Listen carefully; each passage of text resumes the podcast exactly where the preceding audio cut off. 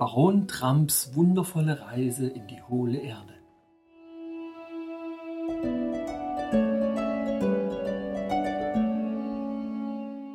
Familie Donald J. Trump Prophezeiung von vor 130 Jahren.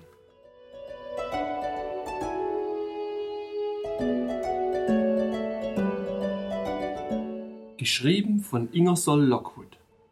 Übersetzt von Andreas M. B. Groß. Gelesen von Andreas Köhler.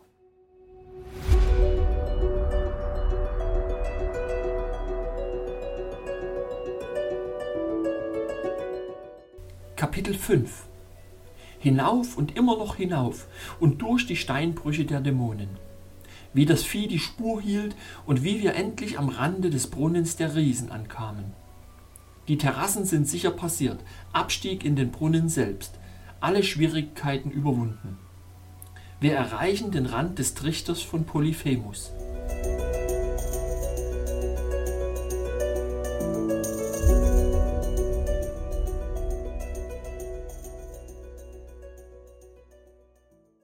Im Allgemeinen sind Menschen mit sehr großen Köpfen von Natur aus mit ein paar ziemlich starksigen Beinen ausgestattet. Aber das war bei mir nicht der Fall. Ich war mit kräftigen Beinen gesegnet und hatte keine Schwierigkeiten, mit meinen neuen vierfüßigen Freunden Schritt zu halten, die zu meiner Freude nicht lange brauchten, um mich davon zu überzeugen, dass sie schon einmal dagewesen waren. Nicht einen Augenblick lang hielten sie an irgendeiner Weggabelung an, sondern blieben ständig in Bewegung, überquerten oft Abschnitte, in denen keine Pferde zu sehen war, kamen aber mit unfehlbarer Genauigkeit wieder auf sie zurück. Nur einmal hielten sie an, um ihren Durst an einem Bergbach zu stillen, und Bulger und ich folgten ihrem Beispiel. Es war für mich nur zu offensichtlich, dass sie einen bestimmten Weideplatz im Sinn hatten und entschlossen waren, sich mit keinem anderen zufrieden zu geben. Also ließ ich sie ihren eigenen Weg gehen, denn da es immer noch bergauf, bergauf, bergauf ging, fühlte ich, dass es vollkommen sicher war, ihrer Führung zu folgen. Endlich begann der Berghang einen ganz anderen Charakter anzunehmen. Die Schluchten wurden enger und an manchen Stellen schlossen überhängende Felsen das Sonnenlicht fast vollständig aus. Wir betraten ein Gebiet von eigentümlicher Wildheit, von fantastischer Erhabenheit. Ich hatte oft von dem gelesen, was Reisende als Steinbrüche der Dämonen im nördlichen Ural bezeichneten. Aber bis jetzt hatte ich nie die leiseste Ahnung, was dieser Ausdruck bedeutete. Stellen Sie sich den üblichen Anblick von Ruinen und Verwüstung um einen von Menschenhand bearbeiteten Steinbruch herum vor.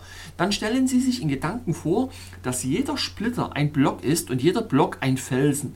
Füge jeder Platte und jedem Pfosten und jedem Giebel die vierfache Größe hinzu und dann lasse einen mächtigen Strom durch den Ort fließen und wälze und verdrehe und hebe sie in wildem Durcheinander hoch, übereinander gestapelt, bis diese wilden Wasser fantastische Portale zu noch fantastischeren Tempeln gebaut haben und wilde Schluchten mit Dächern aus Felsen gewölbt haben, die so leicht zu hängen scheinen, dass ein Atemzug oder ein Fußtritt sie mit furchtbarem Krachen zum Einsturz bringen könnte. Und dann, liebe Freunde, mag es ihnen gelingen, eine schwache Vorstellung von der wilden und furchtbaren Erhabenheit der Szene zu bekommen, die sich jetzt vor mir ausbreitete.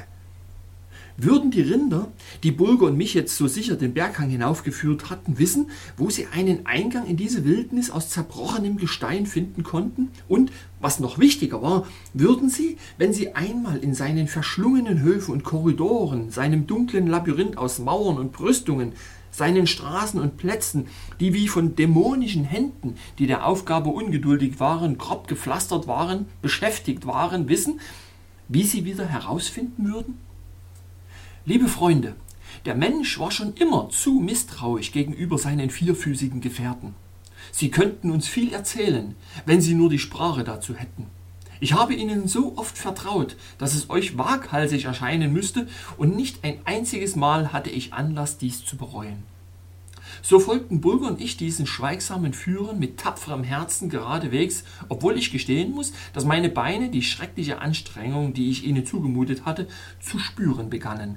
Aber ich beschloss, weiterzugehen, zumindest bis wir den Steinbruch der Dämonen hinter uns gelassen hatten und dann meine kleine Herde zum Stillstand zu bringen und den Rest des Tages und der Nachtzeit in wohlverdienter Ruhe zu verbringen. Im Steinbruch angekommen, verschwand jedoch jedes Gefühl der Müdigkeit und mein dankbarer Geist, fasziniert von der tiefen Stille, der schrecklichen Größe, den geheimnisvollen Lichtern und Schatten des Ortes, verlieh mir neue Kraft. Endlich hatten wir diese Stadt des Schweigens und der Finsternis durchquert und traten wieder in die volle Pracht der Nachmittagssonne. Plötzlich brach meine kleine Rinderherde mit spielerischem Kopfschütteln in einen Lauf aus, Bulger und ich jedoch an ihren Fersen. Es war ein wahnsinniges Rennen, aber, liebe Freunde, als es zu Ende war, nahm ich meine Pelzmütze ab und warf sie mit einem wilden Freudenschrei hoch in die Luft, und Bulger brach in eine Reihe von Kläffen und Bellen aus, denn, seht ihr, die Rinder grasten dort vor mir um ihr Leben, und als ihr Atem mich erreichte, erkannten meine scharfen Nasenlöcher den Geruch von Julianas Kräutern, die sie auf meinen verletzten Kopf gebunden hatte. Ja, wir standen fast am Rande des Riesenbrunnens.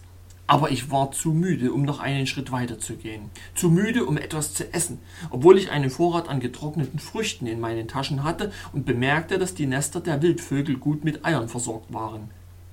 Nachdem ich das Gepäck vom Rücken des guten Tieres gelöst hatte, das es für mich den Berg hinaufgetragen hatte, warf ich mich auf den Boden und schlief bald ein, mit meinem treuen Bulger dicht an meiner Brust zusammengerollt.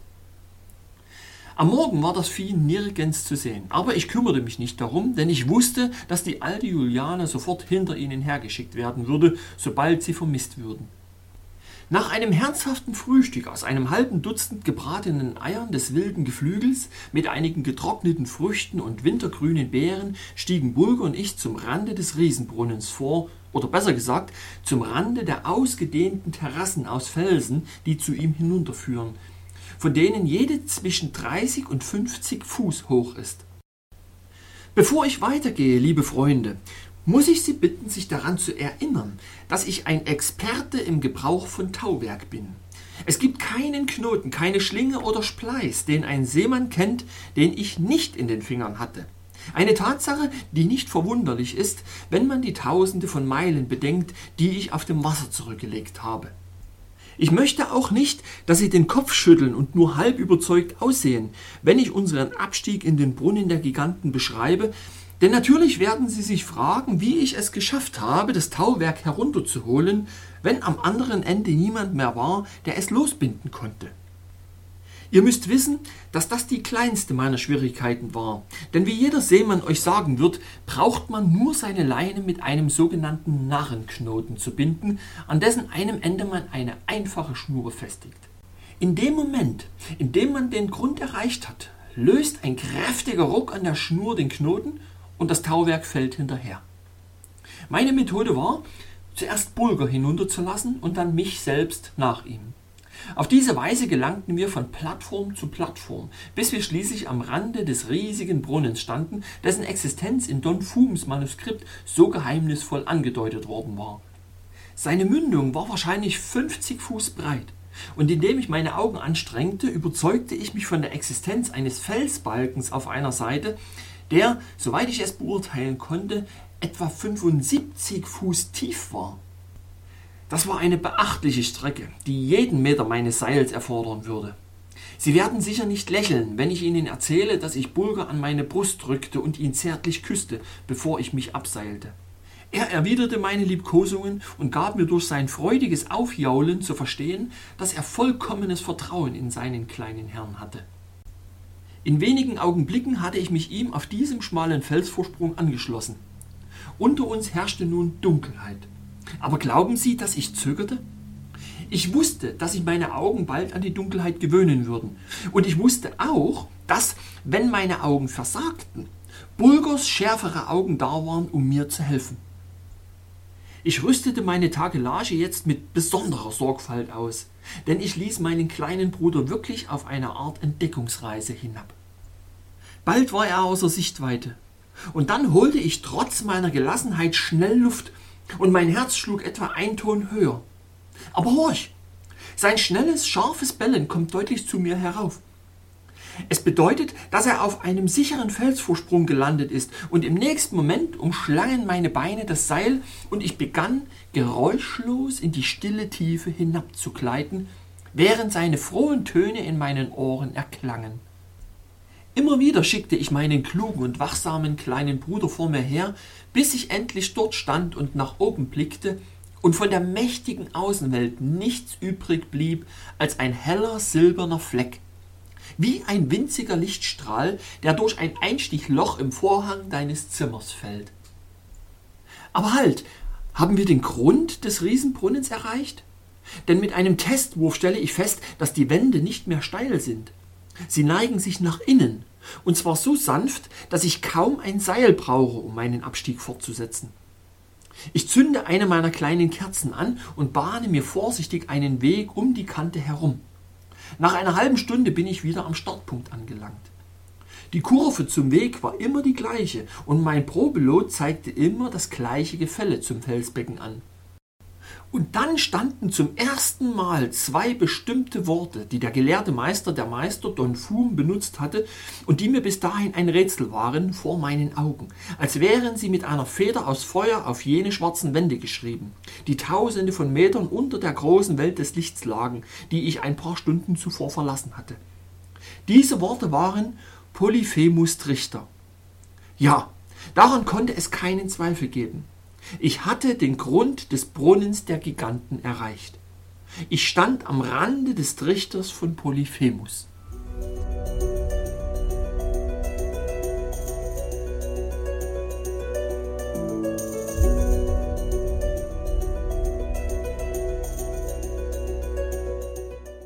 Kapitel 6 Meine Verzweiflung, als ich das Rohr des Trichters zu klein für meinen Körper fand. Ein Strahl der Hoffnung bricht über mich herein.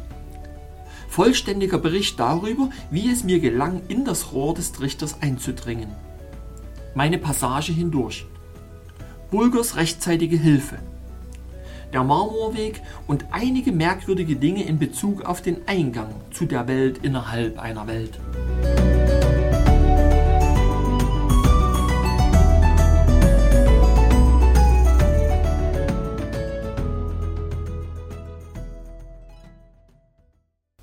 Die felsigen Seiten des Polyphemus-Trichters waren anscheinend so gut poliert wie die eines jeden Zinntrichters, den ich jemals in der Küche von Schloss Tramp hatte hängen sehen. Also befestigte ich mein Takelwerk und nahm Bulger in die Arme, um die Seite hinunter zu gleiten, wobei ich die Leine sicherheitshalber unter den Arm nahm. Es waren fast hundert Fuß bis zum Grund. Denn ich hatte die volle Länge meiner Leine abgemessen, bevor ich die Spitze dieses gigantischen Kegels erreicht hatte, und da ich keine Lust hatte, kopfüber in sein Rohr zu stürzen, zündete ich mir eine Kerze an und sah mich um. Ah, liebe Freunde, ich kann das Schaudern jetzt noch fühlen, so schrecklich war es. Und welches Wunder auch, denn ein Blick auf das Rohr des Trichters sagte mir, dass es zu klein war, um meinen Körper hindurchzulassen. Der quälende Gedanke schoss mir durch den Kopf, dass ich einen schrecklichen Irrtum begangen hatte, dass ich irgendeine riesige Grube mit dem Brunnen der Riesen verwechselt hatte, dass ich Bulgurs und mein eigenes Leben in wahnsinniger und unvernünftiger Eile weggeworfen hatte, dass ich niemals die wunderbare Welt innerhalb einer Welt erreichen würde, dass wir dort in dieser dichten Finsternis unsere Körper und Knochen ablegen müssten. Oder, dachte ich, ob nicht der gelehrte Meister, der Meister Don Fum, selbst einen Irrtum beging, als er behauptete, das Rohr des Polyphemtrichters sei groß genug, um den Durchgang eines Menschenkörpers zu ermöglichen? In meinem fast rasenden Wahn schritt ich bis zur Mündung des Rohres vor, ließ mich hinein und ließ meinen Körper so weit wie möglich sinken. Er blieb an den Schultern hängen. Und nach einer sorgfältigen Untersuchung war ich gezwungen, die haarsträubende Schlussfolgerung zu ziehen, dass mein treuer Bulger und ich unsere letzte gemeinsame Meile zurückgelegt hatten. Es blieb uns nichts anderes übrig, als uns hinzulegen und zu sterben. Hinlegen und sterben? Niemals. Beim Abstieg in den Riesenbrunnen war mir aufgefallen, dass seine Seite wie von Steinblöcken ummauert aussah. Mit Bulger auf dem Rücken kletterte ich langsam von einer Ebene zur anderen, bis mich meine Kräfte verließen. Und dann wartete ich, bis ich meinte, die alte Juliana sei zurückgekommen, um Kräuter zu sammeln, und vielleicht würde sie mich hören. In meiner Verzweiflung seufzte ich und umklammerte meine eigenen Arme. Und als ich das tat, kam eine meiner Hände in Kontakt mit etwas Kaltem und Glitschigem, das sich wie Talg anfühlte. Ich nahm eine Prise der Substanz zwischen Daumen und Finger und rieb sie einen Moment lang nachdenklich, und dann brach ein Hoffnungsschimmer durch die schreckliche Düsternis, die mich so erbarmungslos umhüllte. Es war schwarzes Blei. Daran konnte kein Zweifel bestehen. Es hatte sich seinen Weg durch einen Riss oder eine Spalte im Trichter des Polyphemus gebahnt, und ich hatte es abgerieben, als ich an der Seite herunterrutschte. Wenn ich dieses fettige Material an der Innenseite des Rohrs zum Trichter reiben und mich damit einschmieren könnte, könnte ich vielleicht noch in die Welt innerhalb einer Welt schlüpfen. Jedenfalls war ich entschlossen, den Versuch zu machen, auch wenn ich etwas von meiner Haut auf dem Felsen zurückließ. Um meine Gedanken gründlich zu sammeln und um Schritt für Schritt mit jener systematischen Ordnung vorzugehen, die für alle meine wunderbaren Heldentaten so charakteristisch ist, setzte ich mich hin, legte meinen Arm um den Hals des lieben Bulger und zog ihn an mich heran, um eine gute halbe Stunde lang mit mir selbst zu konferieren. Dann war alles zum Handeln bereit. Und um Ihnen, liebe Freunde, zu beweisen, wie vorsichtig Bulger war, meinen Gedankengang nicht zu unterbrechen, muss ich Ihnen berichten, dass, obwohl ein kleines Tier aus der Familie der Ratten aus einer Felsspalte hervorkam, während ich dort saß und nachdachte, wie ich im Licht meiner winzigen Wachskerze sehen konnte, und die Kühnheit besaß, erst an Bulgers Schwanz zu schnuppern und ihn dann spielerisch zu beißen, sich das kluge Tier nicht eine Haaresbreite rührte. Der Verstand hat befohlen, jetzt sollen die Hände gehorchen, rief ich, als ich aufsprang und begann, meine Oberkleidung abzulegen. Nachdem dies geschehen war, kletterte ich auf die Seite des Trichters und begann, einen Vorrat an schwarzem Blei zu sammeln, den ich in der Nähe der Öffnung des Rohres deponierte. Als nächstes musste ich Bulger vor mir durch das Rohr bringen. Zu diesem Zweck fesselte ich ihn in meiner Kleidung wie in einem Sack und begann ihn abzusenken. Nachdem ich die Leine 65 oder 70 Fuß weit ausgezogen hatte, stieß er auf den Grund und gab mir durch sein lautes Bellen zu verstehen, dass es in Ordnung sei und ich den Abstieg selbst machen könne. Als ich seine Stimme hörte, gab ich der Leine ein paar kräftige Züge. Es dauerte nicht lange, bis er verstand, was ich meinte, und in einem Augenblick oder so war er nicht nur selbst aus dem Sack geklettert, sondern hatte auch meine Kleidung losgezogen, so dass ich die Leine wieder hochziehen konnte. Mein nächster Schritt bestand darin, eine Möglichkeit zu finden, mich zu beschweren, wenn der Moment gekommen war, den Abstieg zu beginnen. Denn ich war mir sicher, dass ich niemals in der Lage sein würde, es so einzurichten, dass ich durch das Rohr schlüpfen konnte, wenn nicht etwas an meinen Fersen zog. Ich schnitt etwa zehn Fuß des Seiles ab und befestigte das eine Ende des Stückes an einem langen, etwa 100 Pfund schweren Felsbrocken. Diesen legte ich in der Nähe der Rohrmündung bereit zum Gebrauch. Aber nun kam das Schwierigste von allem. Ich musste meine Schultern auf die Brust ziehen und sie in dieser Position festzurren, wodurch ich erwartete, meine Breite um mindestens fünf Zentimeter zu verringern. Diese so gewonnenen oder vielmehr verlorenen 5 cm könnten das Element sein, mit dem ich in der Lage sein würde, durch das Rohr des Polyphemtrichters zu schlüpfen und den riesigen unterirdischen Gang zu erreichen, der in die Welt innerhalb einer Welt führt. Ich legte mir eine Schlinge um die Brust, direkt unterhalb des Schlüsselbeins, zog meine Schultern so fest an, wie ich es ertragen konnte, und verwandelte den Schlupfknoten in einen festen. Dann befestigte ich das andere Ende der Leine an der Seite des Trichters und wickelte mich auf, wie Hausfrauen oft eine große Wurst aufwickeln, damit sie nicht platzt. Damit fertig machte ich mich daran, das schwarze Blei einzuarbeiten, bis ich gründlich mit ihm beschmiert war. Jetzt gab es nur noch eine Sache zu tun, bevor ich mich in das Rohr fallen ließ, und das war, das Gewicht schnell an meinen Füßen zu befestigen. Es war keine leichte Aufgabe, da ich mit den Armen am Körper festgezurrt war, aber mit Hilfe von Schlupfknoten schaffte ich es schließlich, setzte mich hin, steckte meine Beine in das Rohr und holte tief Luft, denn ich fühlte mich wie in einer Zwangsjacke aufgespießt. Ich bückte mich und rief nach Bulger. Er antwortete mit einem Freudenschrei, der mein Herz neu belebte. Jetzt kam der entscheidende Moment, der über Erfolg oder Misserfolg entscheiden sollte.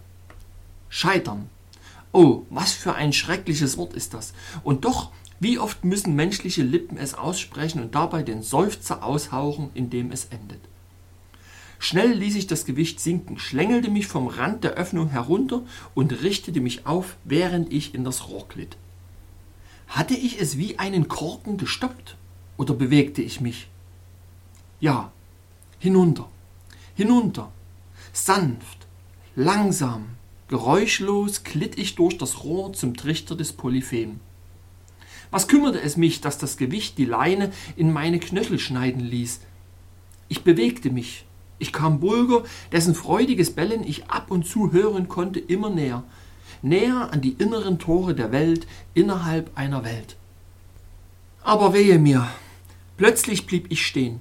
Und trotz all meiner Bemühungen, durch Drehen, Wenden und Schütteln meines Körpers wieder loszukommen, weigerte er sich, noch einen Zentimeter tiefer zu sinken, und so blieb ich stecken. Oh, Bulger, Bulger, stöhnte ich, treuer Freund, wenn du mich nur erreichen könntest. Ein Ruck von dir könnte deinen kleinen Herrn retten.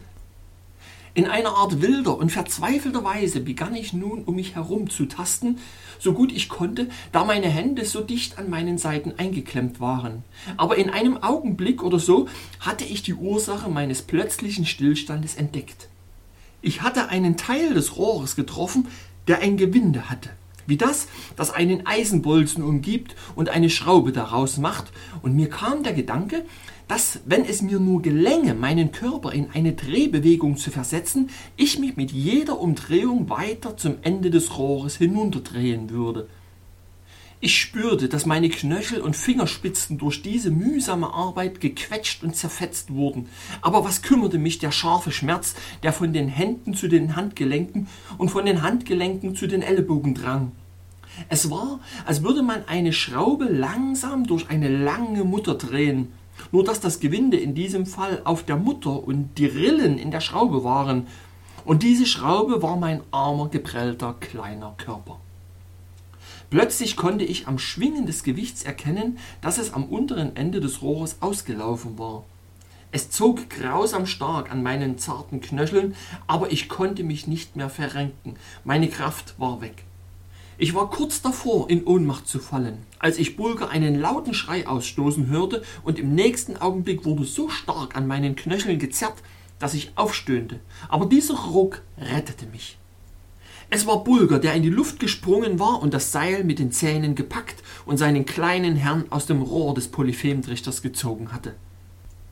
Wir fielen alle auf denselben Haufen. Bulger, ich und das Gewicht. Volle drei Meter.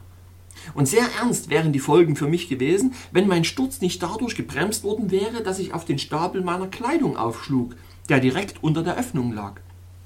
Und, liebe Freunde, wenn ihr bis zum Untergang redet, könntet ihr mir nicht weismachen, dass mein vierfüßiger Bruder diese Kleidung nicht dorthin gelegt hatte, um mich aufzufangen. Sie waren auch nicht durcheinander auf einen Haufen geworfen worden, sondern lagen übereinander, die schwersten unten. Nachdem ich mich ausgewickelt und eine meiner Wachskerzen angezündet hatte, warf ich in aller Eile das Unterkleid mit der schwarzen Bleischicht weg und nahm meine Kleidung wieder auf. Dann bückte ich mich und untersuchte den Boden. Er bestand aus riesigen, verschiedenfarbigen Marmorblöcken, die fast so glatt poliert waren, als ob Menschenhand sie bearbeitet hätte, und da wusste ich, dass ich mich auf der Marmorstraße der Natur befand, die zu den Städten der Unterwelt führte, die Don Fum in seinem Buch erwähnt hatte. Und ich erinnerte mich auch daran, dass er von den mächtigen Mosaiken der Natur gesprochen hatte riesigen, fantastischen Figuren an den Wänden dieser hohen Korridore, die aus verschiedenfarbigen Blöcken und Fragmenten bestanden, die wie nach einem Plan übereinandergelegt waren und nicht durch die wilden, stürmischen Launen aufbrausender Kräfte vor tausenden von Jahren, als die Erde in ihrer verrückten und eigensinnigen Jugend war. Nach einer mehrstündigen Pause, in der ich meine zerrissenen Hände und geprellten Finger pflegte, waren Bulgo und ich wieder auf den Beinen und machten uns auf den Weg über diesen breiten und herrlichen Marmorweg. Seltsamerweise war es nicht die düstere Dunkelheit einer gewöhnlichen Höhle, die diese herrlichen Kammern erfüllte, durch die sich der Marmorweg in stattlicher und massiver Pracht schlängelte. Weit gefehlt. Die Düsternis wurde durch einen schwachen Schein gemildert, der uns auf dem Weg hin und wieder begegnete, wie ein verirrter Strahl der Dämmerung. Jedenfalls konnte Bulger, wie ich bemerkte, sehr gut sehen. Also band ich ihm ein Stück Schnur an den Kragen und schickte ihn voraus, überzeugt, dass ich keinen sichereren Führer haben konnte. Von Zeit zu Zeit wurde unser Weg für einen Augenblick durch das Auflodern einer kleinen Flammenzunge erhellt, die entweder an den Seiten oder vom Dach der Galerie ausging. Ich war eine ganze Weile verwirrt, um zu sagen, woher sie kam, aber schließlich erblickte ich die Quelle oder vielmehr den Urheber dieser willkommenen Erleuchtung. Es ging von einem echsenartigen Tier aus, das durch plötzliches Abrollen seines Schwanzes die Kraft hatte, diesen extrem hellen Blitz phosphoreszierenden Lichts auszustrahlen, und dabei machte es einen scharfen Knall, der für alle Welt wie das Geräusch eines elektrischen Funkens aussah. Bulger war von dieser Vorstellung begeistert, und einmal, als er seine Gefühle nicht unter Kontrolle halten konnte, stieß er ein scharfes Bellen aus, woraufhin scheinbar zehntausend dieser kleinen Fackelträger im gleichen Augenblick mit ihren Schwänzen nach mir schnappten und den riesigen Platz mit einem Lichtblitz von fast blitzartiger Intensität erfüllten. Bulger war so erschrocken über das Ergebnis seines Beifalls, dass er sich danach sehr bemühte, ruhig zu bleiben.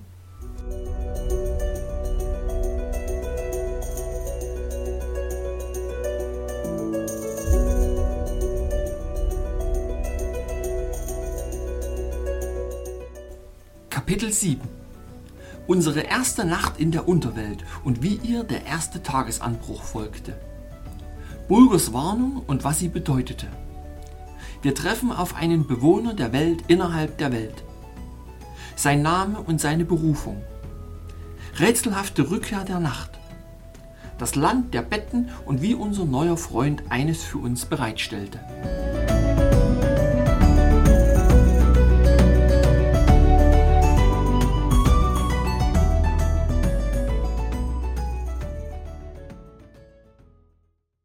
Endlich wurden meine Augenlider so schwer vom Schlaf, dass ich wusste, dass es in der Außenwelt Nacht sein musste. Und so hielten wir an und ich streckte mich in voller Länge auf dem Marmorboden aus, der übrigens angenehm warm unter uns war.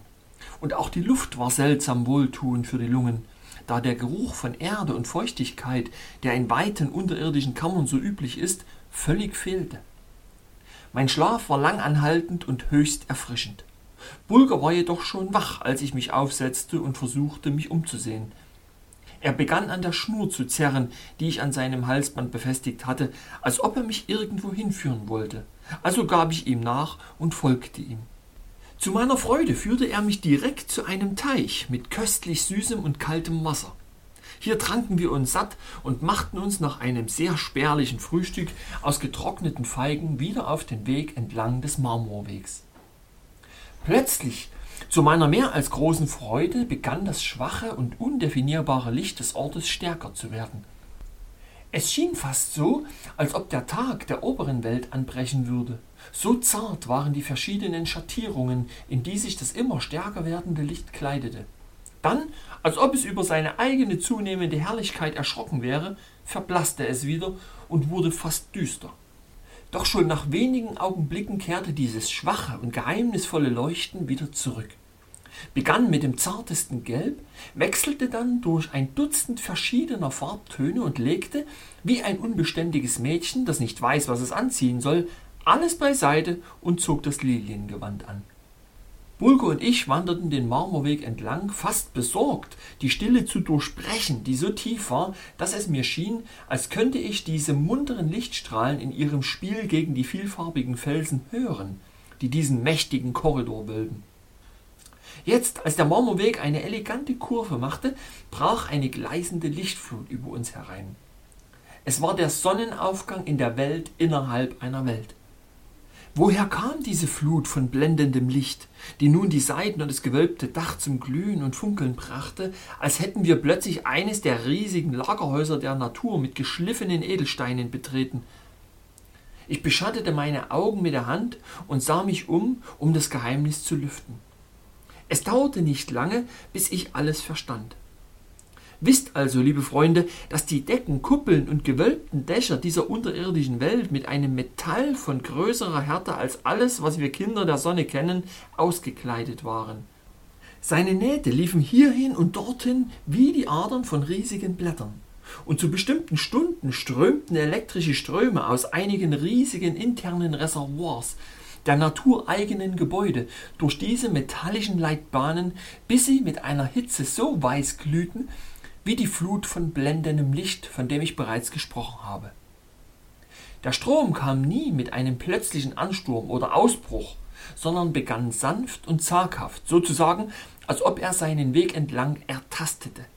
Daher die schönen Farbtöne, die dem Sonnenaufgang in dieser unteren Welt immer vorausgingen und ihn dem Kommen und Gehen unseres herrlichen Sonnenscheins so ähnlich machten. Der Marmorweg teilte sich nun, und die beiden Hälften der Weggabelung, die sich nach rechts und links weg bewegten, umschlossen einen kleinen, aber exquisit ausgestatteten Park oder Lustgarten, wie ich ihn nennen würde, der mit Sitzen aus dunklem, schön poliertem und geschnitztem Holz ausgestattet war. Dieser Park war mit vier Springbrunnen geschmückt, von denen jeder einem kristallenen Becken entsprang und sich in einer federartigen Dicht ausbreitete, die in dem blendend weißen Licht wie wirbelnder Schnee glitzerte. Als Bulke und ich unsere Schritte auf eine der Bänke lenkten, in der Absicht, uns auszuruhen, mahnte mich ein leises Knurren von ihm, auf der Hut zu sein. Ich warf einen zweiten Blick darauf. Ein menschliches Wesen saß auf der Bank. Da ich neugierig war, diesem Bewohner der Unterwelt, dem ersten, dem wir begegneten, von Angesicht zu Angesicht zu begegnen, blieb ich stehen entschlossen, mich, wenn möglich, zu vergewissern, ob er ganz harmlos war, bevor ich ihn ansprach. Er war von kleiner Statur und ganz in Schwarz gekleidet, in einer Art lockeres, fließendes Gewand, das einer römischen Toga ähnelte. Sein Kopf war kahl, und das, was ich davon sehen konnte, war rund, glatt und rosig, mit etwa so viel Haar oder besser gesagt Pflaumen darauf, wie der Kopf eines sechs Wochen alten Säuglings. Sein Gesicht wurde von einem schwarzen Fächer verdeckt, den er in der rechten Hand trug und dessen Verwendung Sie später noch erfahren werden. Seine Augen wurden durch eine farbige Glasbrille vor dem grellen Licht abgeschirmt. Als er seine Hand zwischen mich und das Licht hob, konnte ich nicht anders, als den Atem anzuhalten. Ich konnte hindurchsehen. Die Knochen waren so klar wie Bernstein.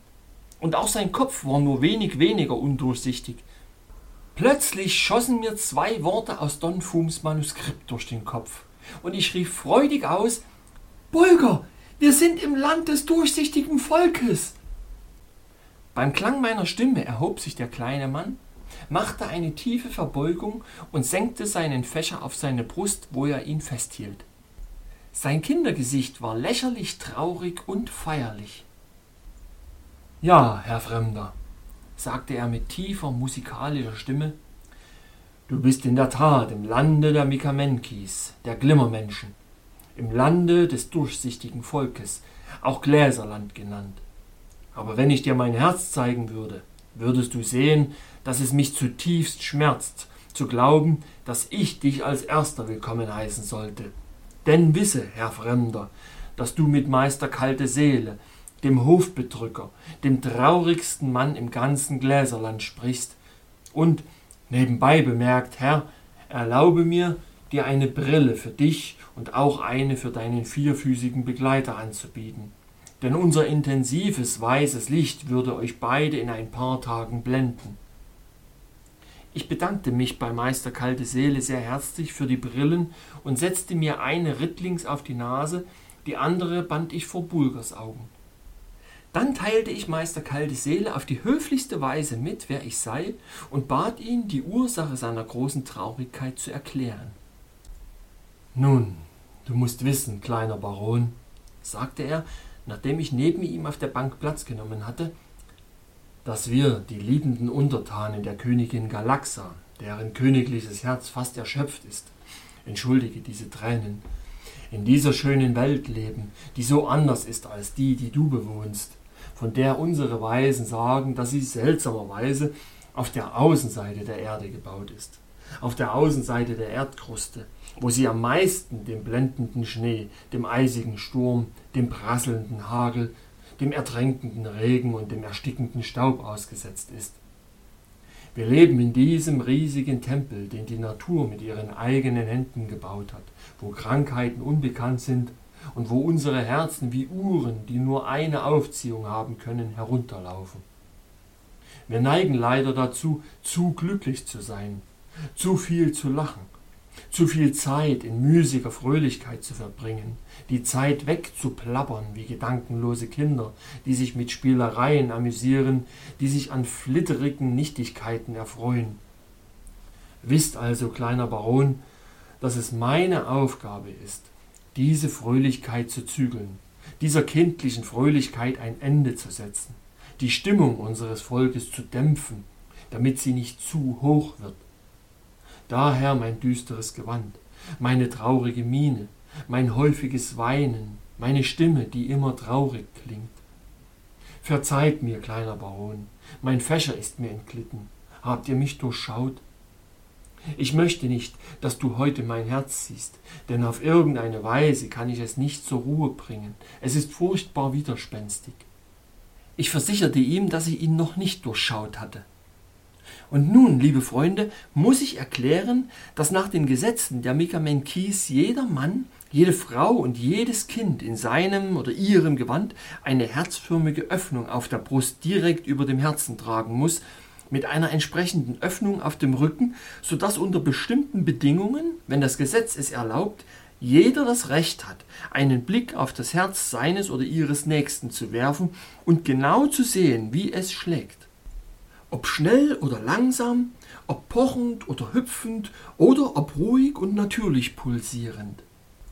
Aber dieses Privileg wird, wie gesagt, nur unter bestimmten Bedingungen gewährt.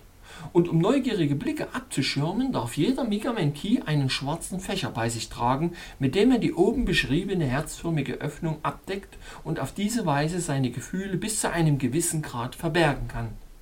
Ich sage bis zu einem gewissen Grad, denn ich kann Ihnen gleich hier sagen, dass Falschheit im Land des gläsernen Volkes unbekannt oder richtiger gesagt unmöglich ist weil ihre Augen so wundersam klar, durchsichtig und kristallklar sind, dass der geringste Versuch, etwas zu sagen, während sie etwas anderes denken, sie verwirrt und trübt, als ob ein Tropfen Milch in ein Glas reinsten Wassers gefallen wäre.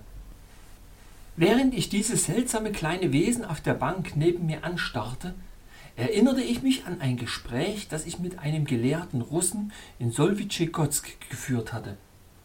Er sagte über sein Volk, wir sind alle mit hellem Haar, glänzenden Augen und blassen Gesichtern geboren, denn wir sind unter dem Schnee aufgewachsen. Und ich dachte bei mir, wie entzückt, wie hingerissen er gewesen wäre, dieses merkwürdige Wesen zu betrachten, das nicht unter dem Schnee, sondern weit unter der Erdoberfläche geboren war wo in den weiten Kammern dieser Welt, innerhalb einer Welt, dieses seltsame Volk wie Pflanzen, die in einem dunklen, tiefen Keller gewachsen waren, allmählich all seine Färbung abgelegt hatte, bis ihre Augen wie Kugeln aus reinem Kristall glühten, bis ihre Knochen bernsteinfarben gebleicht waren und ihr Blut farblos durch farblose Adern floss. Während sie so dasaßen und ihren Gedanken nachhingen, begann das klare weiße Licht plötzlich zu flackern und den Wänden fantastische Streiche zu spielen, indem es in Gewändern von immer wechselnden Farbtönen tanzte. Mal in hellstem Gelb, mal in blassestem Grün, mal in herrlichem Purpur, mal in tiefstem Karminrot. Ah, kleiner Baron, rief Meister Kalte Seele aus, das war ein ungewöhnlich kurzer Tag. Erhebt euch bitte. Ich beeilte mich zu gehorchen, woraufhin er eine Feder berührte und die Bank sich in der Mitte öffnete und zwei sehr bequeme Betten enthüllte. In wenigen Augenblicken wird die Nacht über uns hereinbrechen, fuhr der Mikamenki fort. Aber du siehst, dass wir nicht überrumpelt worden sind. Ich sollte dir erklären, kleiner Baron, dass wir aufgrund der launischen Art und Weise, in der unser Fluss des Lichts sowohl zu fließen beginnt als auch aufhört zu fließen, nie in der Lage sind zu sagen, wie lang ein Tag oder eine Nacht sein wird. Das ist es, was wir Dämmerung nennen. In eurer Welt, nehme ich an, geht der Tag mit einem schrecklichen Knall zu Ende. Denn unsere Weisen sagen uns, dass in der oberen Welt nichts getan werden kann, ohne Lärm zu machen dass euer Volk den Lärm wirklich liebt und dass derjenige, der den größten Lärm macht, als der größte Mensch gilt. Da niemand im gläsernen Land sagen kann, wie lange der Tag dauert oder wie lange man schlafen muss, erlauben unsere Gesetze niemandem, eine genaue Zeit zu bestimmen, wann eine Sache getan werden soll, oder ein Versprechen zu verlangen, dies oder jenes an einem bestimmten Tag zu tun, denn dieser Tag kann, Gott sei Dank, keine zehn Minuten lang sein. Daher sagen wir, wenn der morgige Tag mehr als fünf Stunden lang ist, komm zu Beginn der sechsten Stunde zu mir. Und wir wünschen einander nie eine einfache gute Nacht, sondern sagen gute Nacht, solange es dauert. Außerdem, kleiner Baron, da die Nacht uns so unversehens überfällt, gehören nach dem Gesetz alle Betten dem Staat. Niemand darf sein eigenes Bett besitzen, denn wenn ihn die Nacht einholt, kann er am anderen Ende der Stadt sein, und irgendein anderer Untertan der Königin Galaxa kann vor seiner Tür sein. Und ganz gleich, wo die Nacht einen Mikamenki einholt, er wird sicher ein Bett finden. Betten gibt es überall. Wenn man eine Feder berührt, fallen sie von den Wänden. Sie lassen sich wie Schubladen herausziehen. Sie stehen unter den Tischen und Divans, in den Parks, auf dem Marktplatz, am Straßenrand. Bänke, Kisten, Kästen, Karren und Fässer können durch Drücken einer Feder im Nu in Betten verwandelt werden. Es ist das Land der Betten, kleiner Baron. Aber ach, seht, die Dämmerung geht ihrem Ende zu. Gute Nacht, solange sie dauert. Und damit streckte sich Meister Kalte Seele aus und begann zu schnarchen, nachdem er zuvor die beiden Löcher in der vorderen Rückseite seines Gewandes sorgfältig zugedeckt hatte, damit ich keine Chance haben sollte, einen Blick durch ihn hindurch zu werfen, falls ich zuerst aufwachen sollte. Bulger und ich waren richtig froh, unsere Glieder auf ein richtiges Bett zu legen. Obwohl ich an der Art, wie mein vierfüßiger Bruder seinen Schwanz hin und her bewegte, sehen konnte, dass er von der Weichheit der Couch nicht besonders begeistert war.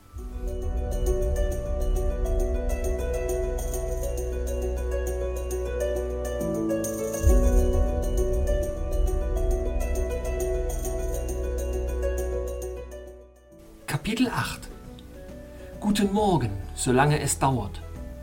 Erklärungen von Meister Kalte Seele. Die Wunder des gläsernen Landes. Wir betreten die Stadt der Mikamenkis. Kurze Beschreibung. Unsere Annäherung an den Königspalast. Königin Galaxa und ihr Kristallthron. Die Tränen von Meister Kalte Seele.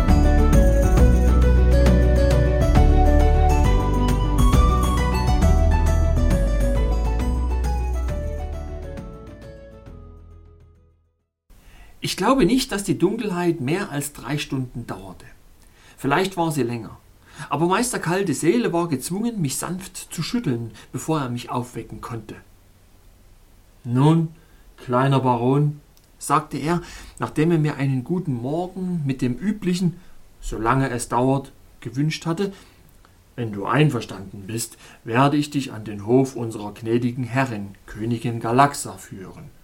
Unsere Weisen haben mir oft von der oberen Welt und den schrecklichen Leiden ihrer Bewohner erzählt, die erst von der erbarmungslosen Kälte erfroren und dann von den sengenden Strahlen dessen, was sie ihre Sonne nennen, verbrannt werden, und sie wird sich zweifellos über deinen Anblick freuen, obwohl ich dich warnen muss, dass du höchst unansehnlich bist dass du mir so schwarz und hart vorkommst, als wärst du kaum ein Mensch, sondern eher ein Stück lebendiger Erde oder Fels.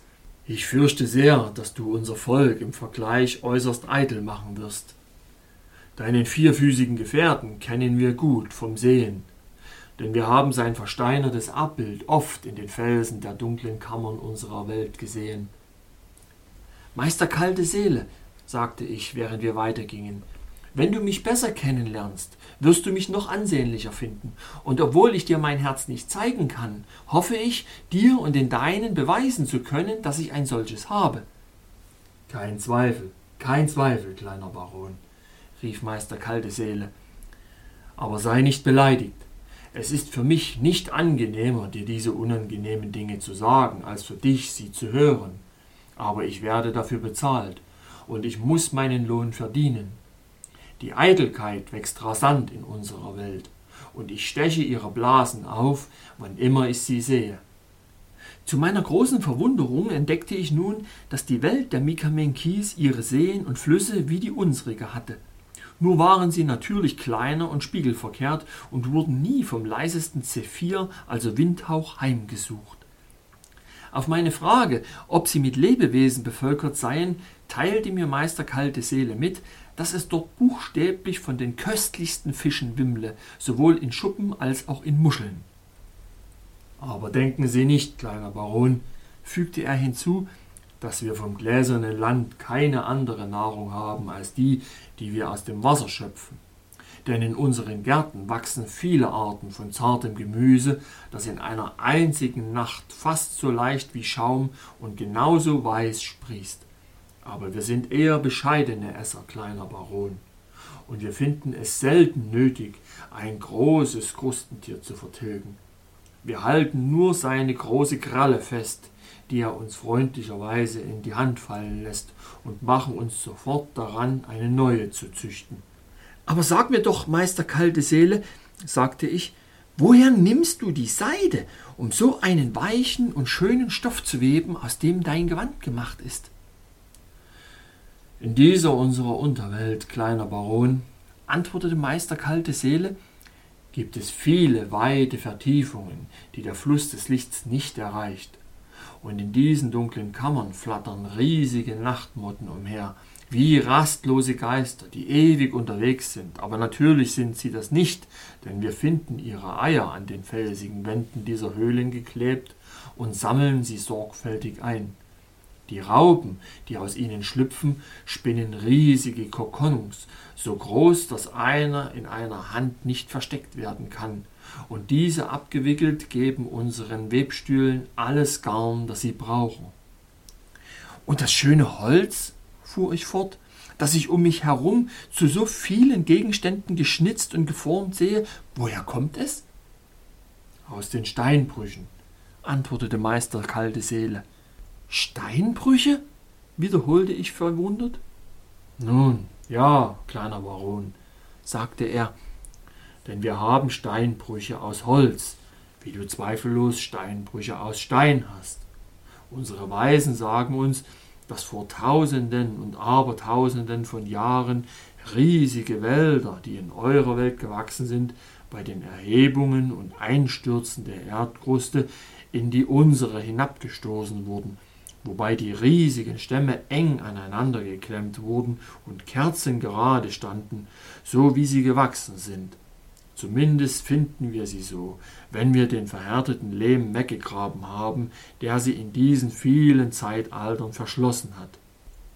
Aber sehen Sie, kleiner Baron, wir betreten jetzt die Stadt. Dort drüben ist der königliche Palast. Wollen Sie mit mir dorthin gehen? Ach, liebe Freunde, könnte ich euch doch diese schöne Stadt der Unterwelt so zeigen, wie sie sich mir damals zeigte. So prachtvoll ausgebreitet unter den glitzernden Kuppeln und gewölbten Gängen, von denen auf die kunstvoll geschnitzten und polierten Eingänge zu den Wohngemächern dieses glücklichen Volkes eine Flut von weißem Licht herabströmte, die blendender zu sein schien als unsere Mittagssonne. Es war ein so seltsam schöner Anblick, dass ich oft innehielt, um ihn zu betrachten. Jung und alt, alle in denselben anmutig fließenden Gewändern aus Seide gekleidet, mal purpurrot, mal königsblau, mal in sattem Zinnoberrot, eilten hin und her, jeder mit dem unvermeidlich schwarzen Fächer bewaffnet, und das Kindergesicht eines jeden glühte vor Leben und süßer Zufriedenheit, während hundert Brunnen, die aus kristallenen Becken sprudelten, in dem blendend weißen Licht glitzerten und zehnmal hundert Fahnen und Flaggen lustlos, aber reich an Pracht von unsichtbaren Drähten hingen. Seltsame Musik kam von den anmutig geformten Kähnen mit seidenen Planen, die geräuschlos über die Oberfläche des gewundenen Flusses glitten, wobei die Ruder das Wasser aufwirbelten, bis das Kielwasser ein Pfad durch geschmolzenes Silber zu sein schien. Als Bulger und ich dem Meister der kalten Seele durch die Straßen aus poliertem Marmor folgten, dauerte es nicht lange, bis uns eine Schar von Mikamenkis auf den Fersen war, die alle möglichen unhöflichen Dinge über uns flüsterten, vermischt mit nicht wenigen Anfällen von unterdrücktem Gelächter. Der Hofdepressor wies sie streng zurecht. Hört auf mit euren unangebrachten Späßen, sagte er, und geht euren Geschäften nach. Muss ich eine Pause machen und euch eine grausame Geschichte erzählen, um eure närrische Fröhlichkeit zu bremsen? Wisst ihr nicht, dass all diese alberne Fröhlichkeit eure Herzen beschleunigt und sie so viel schneller zur Neige gehen lässt? Auf diese Worte des Meisters der kalten Seele hin wichen sie zurück und beendeten ihr Kichern, aber es war nur für einen Augenblick, und als wir das Portal des königlichen Palastes erreichten, war eine noch lautere und lärmende Menge dicht hinter uns. Meister kalte Seele hielt plötzlich inne zog ein riesiges Taschentuch hervor und begann heftig zu weinen. Das blieb nicht ohne Wirkung, und von diesem Moment an konnte ich sehen, dass die Mikamenkis dazu neigten, meine Ankunft in ihrer Stadt ernster zu nehmen, obwohl nur die Anwesenheit von kalte Seele sie davon abhielt, in heftige Lachanfälle auszubrechen. Über den Portalen des Palastes der Königin waren große Öffnungen in den Fels gehauen, um Licht in die königlichen Gemächer zu lassen. Aber diese Fenster, wenn man sie als solche bezeichnen kann, waren mit seidenen Vorhängen in zarten Farben behängt, so dass das Licht, das in den Thronsaal eindrang, gedämpft und gemildert wurde. Der Raum selbst war ebenfalls mit seidenen Stoffen geschmückt, was ihm ein Aussehen von orientalischer Pracht verlieh aber nie auf meinen Reisen unter fremden Völkern in fernen Ländern hatten meine Augen auf einem Kunstwerk geruht, das dem Kristallthron gleichkam, auf dem Galaxa, die Königin der Mikamenkis, saß. In der oberen Welt hatte die eifrigste Suche nie ein Stück Bergkristall von mehr als etwa einem Meter Durchmesser ausfindig machen können. Aber hier, auf dem Thron der Königin Galaxa, schossen vier prächtige Säulen von mindestens fünf Meter Höhe und an ihrer Basis von einem Meter Durchmesser in unvergleichlicher Pracht empor. Ihre unteren Teile verschlossen sich in goldenen Pailletten, die in immer neuen Schattierungen glitzerten, je nachdem, wie das Licht auf sie fiel. Die Kreuzstücke und Teile, die den Rücken und die Arme bildeten, waren wegen der ausnehmend schönen Haare und nadelförmigen Kristalle aus anderen Metallen, die sie umschlossen, ausgewählt worden. Ein seidener Baldachin von seltener Schönheit bedeckte den Thron, und von seinen Rändern fielen schwere Kordeln und Quasten von reicher Farbe und der Vollkommenheit menschlicher Handwerkskunst in Bezug auf Feinheit und Ausführung. Am Fuße des Throns saß die junge Prinzessin Kristallina.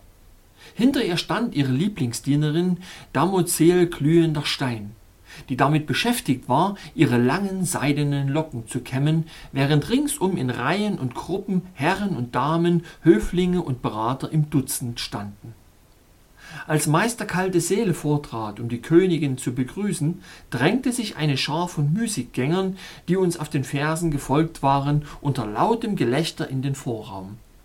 Der Hofdepressor war sehr erzürnt, und als er sich der Menge zuwandte, begann er wieder mit wunderbarer Energie zu weinen.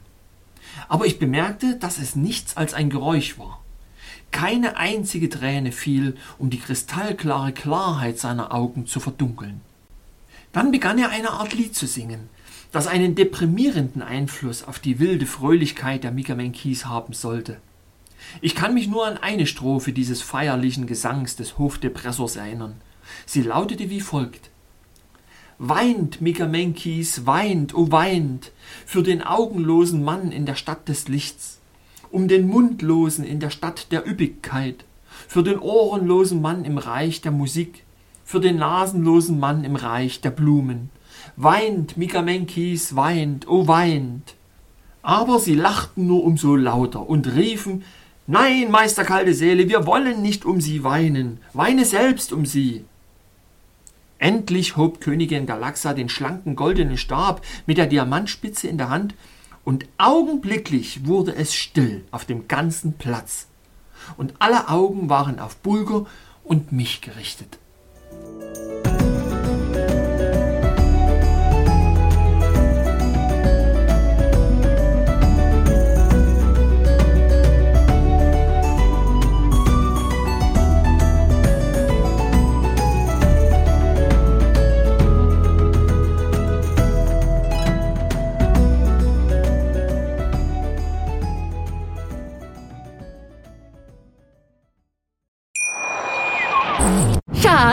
Ich bin neu verliebt. Was? Da drüben. Das ist er. Aber das ist ein Auto. Ja, eben. Mit ihm habe ich alles richtig gemacht. Wunschauto einfach kaufen, verkaufen oder leasen. Bei Autoscout24. Alles richtig gemacht.